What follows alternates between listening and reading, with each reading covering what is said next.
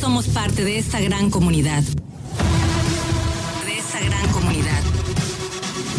Tiempo logístico. Continuamos.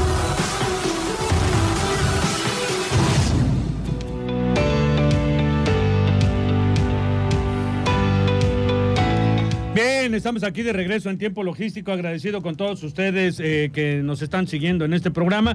Vamos a continuar con la barra de colaboradores el día de hoy. Y bueno, los temas son interesantes ya que, bueno, pues siempre se contactan pues, especialistas eh, a nivel nacional y como les comenté al inicio de este segmento, vamos a continuar con esa gestión de riesgos en los sistemas del comercio exterior, en los sistemas mexicanos. Hay una gran diversidad de opiniones y por supuesto que todas nos importan, todas son de sumo interés eh, ver escuchar y ver los análisis de algunos y de otros es importante en esta materia. Y para este momento y para este segmento, yo le quiero dar una cordial bienvenida y por supuesto contento de que esté con nosotros el presidente del ACLA, el maestro Felipe Miguel González Jaimes, a quien ya lo tenemos conectado. Ya lo, lo tenemos conectado aquí, listo. Y bueno, pues hay que darle la más cordial bienvenida, mi querido amigo. Bienvenido a Tiempo Logístico nuevamente. ¿Qué pasó, mi Paco? ¿Cómo están? Pues a gusto de que estés aquí nuevamente contigo, aquí con el calorcito de Manzanillo. ¿Tú dónde andas hoy? ¿Estás en la Ciudad de México? Estoy en Ciudad de México, exactamente, aquí en las, en las lluvias de estas épocas que estamos casi, casi ahogados. y gracias por la invitación y gracias a todos tus radioescuchas. Bueno, amigo, pues este, vámonos a la materia que se nos van volando 15 minutos con gente con tanto conocimiento como tú en este sentido. La gestión de los riesgos en los sistemas, en el comercio exterior, hay una gran cantidad eh, de opiniones y bueno, nos gustaría escuchar tu perfil al respecto en cuanto a todos estos temas. Hay grandes opiniones. Eh, en este momento existen algunos, eh, algunas dudas, algunos temores, inquietudes, en fin. ¿Cuál es tu análisis al respecto? Bueno, el, tema de los sistemas y el análisis de riesgo, lo que hay que tomar en cuenta es de que quien los genere o, cualquier autoridad que los ponga en marcha, pues debe contemplar que todos los actores del comercio exterior, hablando de autoridades para, para eh, que intervienen en el despacho aduanero, pues estén conectados, ¿no? Es la mejor forma de poder tener una, una línea totalmente horizontal para que pueda tener cualquier autoridad visibilidad de lo que se está importando o exportando en este país, Paco. Ese, sería básicamente lo ideal, ¿no? Ese es el punto ideal donde podamos hacer una trazabilidad de las importaciones de mercancías, de orígenes, de proveedores, de tráficos, de todo, todo esto que conlleva el comercio exterior mexicano y ese análisis de riesgo debería de ser tan, tan versátil que desde que sale prácticamente la mercancía desde un origen, llamémosle así, yo opinaría que ya, ya sabemos, o la autoridad debe de saber, si va a haber reconocimiento aduanero o no, ¿no? Ya sabe a quién, digo, no en su 100%, pero con gran certeza ya, ya sabe quién, de dónde viene, de dónde sale, qué producto es, a dónde va consignado. Este, incluso puede saber en, el caso de nosotros como agentes aduanales qué agente aduanal lo pueda despachar. Digo, hay muchas cosas que, que el análisis de riesgo y esos sistemas hablan por sí solo y que darían una certeza jurídica y ese acoplamiento entre control que quiere la autoridad y la facilidad que piden los importadores, ¿no? Es esa forma de cómo unir esas dos grandes palabras, control y facilidad, para que se lleve a cabo y que nosotros, los, eh, como México, como Manzanillo, pues donde estás tú, donde hay un puerto totalmente saturado y, sobrepasado en volumen de carga, pudiera tener una competitividad mayor, ¿no? Eso, eso sería yo creo que algo ideal, mi Paco. Sí, claro, eh, eh, pero bueno, em, creo que ahorita está enfocado más por parte de las autoridades el control, ¿no? Eh, independientemente de que puedan ver con otro con otro objetivo el tema de la facilitación, porque bueno, pues nos queda claro que en el caso de una aduana, eh, eh, la recaudación es el objetivo principal y que se puede fomentar y se puede elevar a través de la facilitación.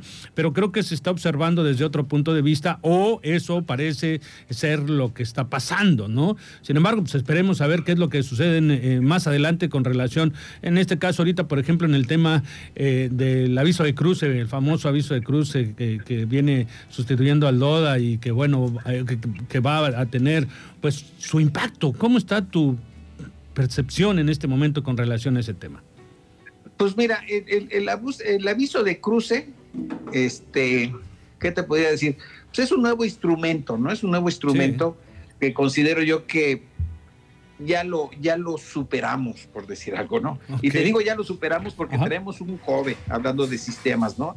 Eh, ya tenemos una, tenemos una factura que se vuelve un pedimento. El pedimento es realmente la, la transcripción de la factura por, por, cuestión técnica con fracciones arancelarias y ya tenemos toda esa información.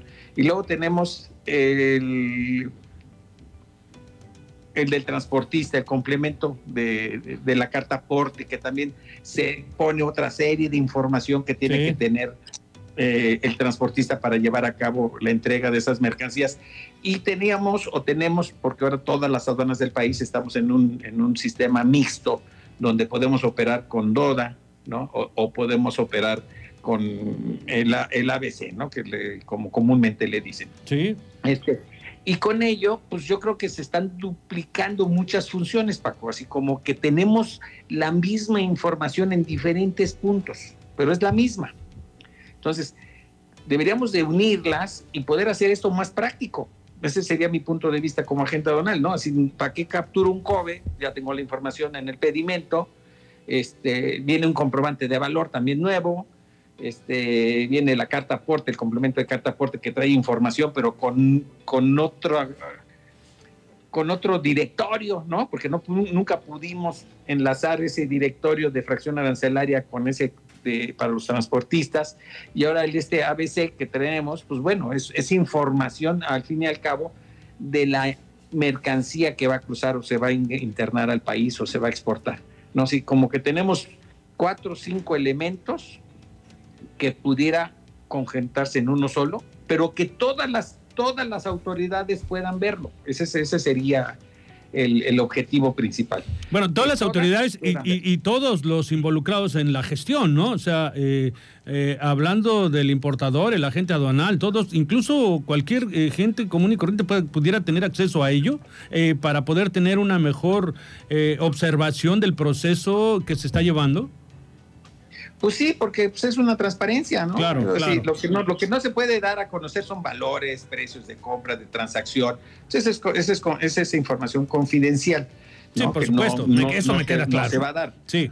Pero la información, por eso hay una ventanilla única, ¿no? La ventanilla única, todo mundo sube información y en esa información, con esa información, se hace análisis de riesgo con esa información, se lleva a cabo ciertos parámetros con esa información, se hace estadística, así, esa ventanilla única y la sube todas las dependencias.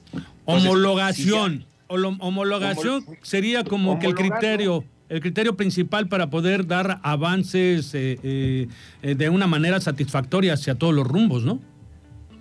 Sí, porque incluso la estadística que te acabo de nombrar es muy importante para el análisis de riesgo. Así, ¿Qué cantidad de cierto artículo se exporta de un país y para nosotros cuánto de, ese, de esa exportación de ese país nosotros la reflejamos como originaria de ese país? Así, acuérdate también que en la fracción arancelaria en sus dos, en el capítulo y, en sus dos, en sus cuatro primeros dígitos, por, por, llamarlo para aquellos que no, que yo creo que todos los que oyen este programa son especialistas en comercio exterior y mayor que yo, los cuatro primeros puntos de una fracción asalariada pues nos dice exactamente de qué, de qué se trata, ¿no? Entonces, todo eso hace estadística. Todo el pedimento de importación es uno de los, de los desarrollos más avanzados que puede existir en el mundo, el mexicano. ¿eh? Está, está está incluso galardonado, te podría decir yo en la MC, porque trae una información, es toda la información que puedes decir, el Incoterm, todo tiene ahí, todo viene en el, en el pedimento de importación y con ello pues solamente el análisis de riesgo se difiere en ese sentido, así lo vamos a ver, qué se puede traer, cómo se puede traer, quién lo va a traer y hasta cómo va a salir, ¿no? Ese, el OBC pues es el DODA, ¿no? Con el cual va uno a modular, o el, complemento carta aporte, que es el que quién lo va a transportar y qué transporta. En, comercio exterior estoy hablando, porque no nomás lo de, lo de comercio exterior se transporta, sino es un, mundo de mercancía.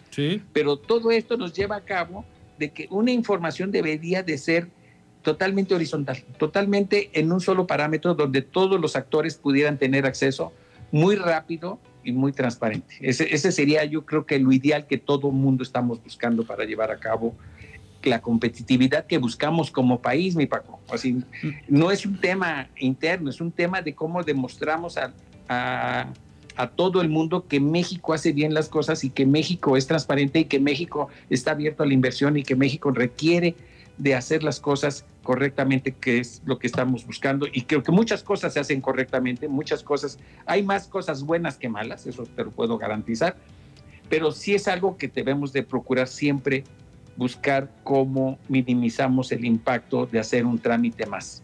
Interesante esa eh, información que nos compartes en cuanto a tu análisis, porque pues, me queda claro que eh, pues estamos en una posición geográfica eh, pues insuperable ante el mundo, pues debido a los vecinos del norte, el consumo y bueno la llegada de las mercancías de Asia. Entonces eso nos, nos da una oportunidad de poder hacer pues algo muchísimo más grande de lo que podemos hacer en este momento en cuestión del comercio exterior, ya sea hacia el sur, hacia el norte. Eh, y bueno, la facilitación es entonces el caso eh, que podríamos concentrar en este tema, ¿no? Eh, para que pudiéramos tener avances y bueno, evidentemente la homologación de algunos sistemas para poder tener una gestión más fácil. Ahora, en todo este tema que nos estás comentando, como agente aduanal, como agente aduanal, en cuestión de estos nuevos sistemas, la carga de trabajo y los riesgos, ¿cómo los perciben?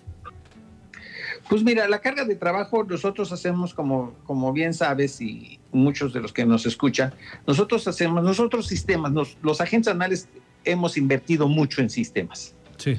Así, tanto en pedimentos como para hacer reportes a los clientes, para anexos 24, así. Sí, tenemos realmente el agente anal que invierte en su negocio, los, los agentes anales que se vuelven OEA, que invertimos mucho dinero para poder tener una una visibilidad al interior de nosotros, porque acuérdate que nosotros los agentes aduanales somos responsables solidarios y el primer interesado que salgan bien las cosas somos nosotros. Así, si, si yo hago mal las cosas, pues yo soy el primero responsable solidario de cualquier operación de comercio exterior que tenga. Entonces yo soy el primero que hago un análisis de riesgo con el cliente. Así. Yo antes de estar oyendo hace rato tu, tu, tu, tu programa, oía, ¿no? Trata con el agente aduanal, ¿no? Ve directamente con el agente aduanal. Así no, hay personas que por buenas o malas, pues bueno, representan un comercio, pero siempre tienen que ver que el titular esté al pendiente de su patente, porque al final él es el que está haciendo esas operaciones. El, nosotros con ese desarrollo que hacemos, ya sea adquirido por empresas terceras o los agentes aduanales que desarrollan sus propios programas de pedimentos, tenemos uno que es muy común que se llama web service. Sí. Y ese web service hace muchas cosas porque está alimentado. Es, es, como, como cualquier programa que si tú en un programa le alimentas basura, ¿qué te va a dar? Pues te va a dar basura. Claro. ¿no? Por más desarrollado que sea y por más capítulos, este, puntos que le pongas de, de, supervisión, pues te va a arrojar basura. Si tú en esos web service capturas correctamente por primera vez todo lo que vas a hacer, pues ese web service va a ser el que va a generar cualquier tipo de reporte o trámite. Así, no, no, no dudo que exista gente que se meta en la página, y hace ratito lo hablábamos, de la eh, ventanilla única y que en ventanilla única capture un COBE. ¿no? Si lo va a hacer así, pues felicidades, ¿no? Existe la herramienta, existe cómo hacerlo y existe la facilidad desde cualquier, desde cualquier computadora de cualquier parte del mundo. Pero nosotros los agentes anales pues desarrollamos ciertos sistemas como es este y con web service ya transcribimos la información y la mandamos de un solo golpe y eso hace que nuestra forma de, de hacer COBES electrónicamente pues sea mucho más rápido que meternos a una página o a una, bueno, sí, una página, a una ventanilla única y hacerlo uno por uno que sería totalmente muy tortuoso. Pero eso lo tenemos nosotros por, por la necesidad que tenemos. No es lo mismo hacer un pedimento de una factura que hacer un pedimento de 10 facturas. O, hacer un pedimento de una fracción, hacer un pedimento de 20, 50, 100 fracciones, ¿no? Hay pedimentos de mil ítems, ¿no? Entonces, ¿cómo vas a separar todo eso? Pues obviamente desde que tú vas capturando, pues se va acomodando de tal forma que el sistema te lo está haciendo. Entonces, el, el la inversión en desarrollo como agentes aduanales es muy importante. El que no invierte en, en este sentido para sistemas, pues para mí podría decirle que está fuera de, órbita o, que se va a quedar rezagado porque el mundo de hoy de los agentes aduanales, pues todo es electrónico, ¿no? Es paperless. Y mañana, Paco, va a ser humanless. Así. Mañana, ¿qué buscamos? Pues que entre menos gente vaya a las aduanas, pues mejor, porque todo va a ser con análisis de riesgo. Si ese análisis de riesgo puede operar muy bien, pues desde que llega la mercancía ya sabe si se va a hacer reconocimiento aduanero o no. Bueno, vamos a ver cómo están los sistemas. Digo, sí, sí me parece súper interesante eso y, de verdad que eso sería como que parte para un programa completo para platicarlo porque es una situación que pues, nos gustaría a muchos, ¿no? Sobre todo eh, la protección de la intelectualidad de todos.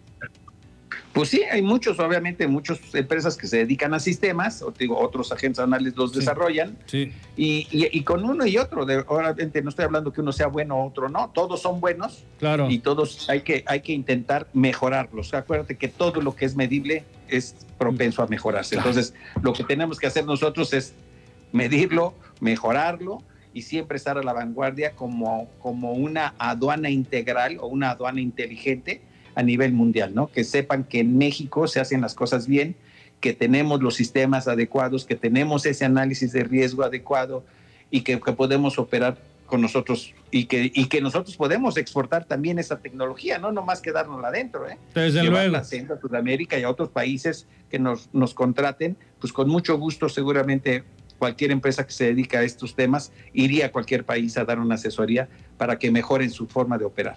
Pues muchísimas gracias por esta colaboración, querido amigo. De verdad, siempre eh, enriqueces el programa con el contenido que nos ofreces. Muy contento y muy agradecido contigo. No, pues muchas gracias Paco por la invitación y pues aquí estamos como siempre al pie del cañón, aquí todavía en la oficina trabajando. A darle. Este negocio, ya sabes que el comercio internacional o comercio exterior, como lo quieran expresar, no para. A darle, amigo. Forma, y, trabaja 24-7. Bueno. Ok, mi Paco, pues muchas gracias a todos por escucharnos y, estamos al habla. Un abrazo. Hasta la próxima, amigo. Hasta luego, bye. Y bueno, eh, nosotros este, eh, nos vamos a ir, por supuesto, a una cápsula, la cápsula de Grupo Logístico de la Cuenca del Pacífico, y después nos vamos directamente a un corte. Regresamos.